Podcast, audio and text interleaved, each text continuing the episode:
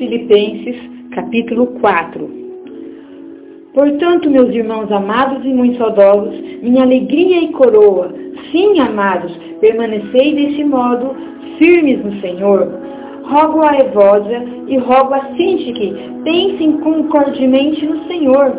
A ti, fiel companheiro de jugo, também peço que as auxilies, pois juntos se esforçaram comigo no Evangelho também com Clemente e com os demais cooperadores meus, cujos nomes se encontram no livro da vida. Alegrai-vos sempre no Senhor. Outra vez digo, alegrai-vos. Seja a vossa moderação conhecida de todos os homens. Perto está o Senhor. Não andeis ansiosos de coisa alguma. Em tudo, porém, sejam conhecidos diante de Deus as vossas petições pela oração e pela súplica, com ações e graças. E a paz de Deus, que excede todo entendimento, guardará o vosso coração e a vossa mente em Cristo Jesus.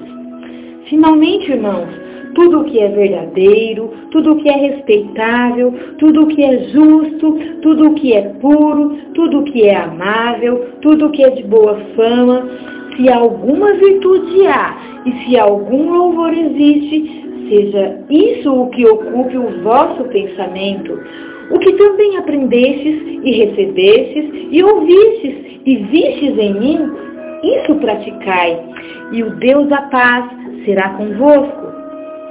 Alegrei-me sobremaneira no Senhor, porque agora, uma vez mais, renovastes a meu favor o vosso cuidado, o qual também já tinhais antes, mas vos faltava oportunidade. Digo isto não por causa da pobreza, porque aprendi a viver contente em toda e qualquer situação. Tanto sei estar humilhado, como também ser honrado. De tudo e em todas as circunstâncias já tenho experiência, tanto de fartura como de fome, assim de abundância como de escassez. Tudo posso naquele que me fortalece. Todavia, fizestes bem, associando-vos na minha tribulação. E sabeis também vós, ó Filipenses, que no início do Evangelho, quando parti da Macedônia, nenhuma igreja se associou comigo no tocante a dar e receber, senão unicamente vós outros, porque até para Tessalônica mandastes não somente uma vez, mas duas, o bastante para as minhas necessidades.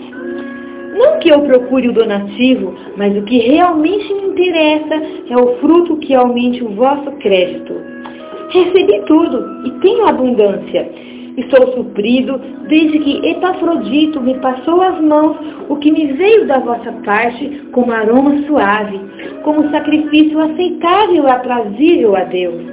E o meu Deus, segundo a sua riqueza em glória, há de suprir em Cristo Jesus cada uma de vossas necessidades. Ora, a nosso Deus e Pai seja a glória pelos séculos dos séculos. Amém. Saudai cada um dos santos em Cristo Jesus. Os irmãos que se acham comigo vos saúdam.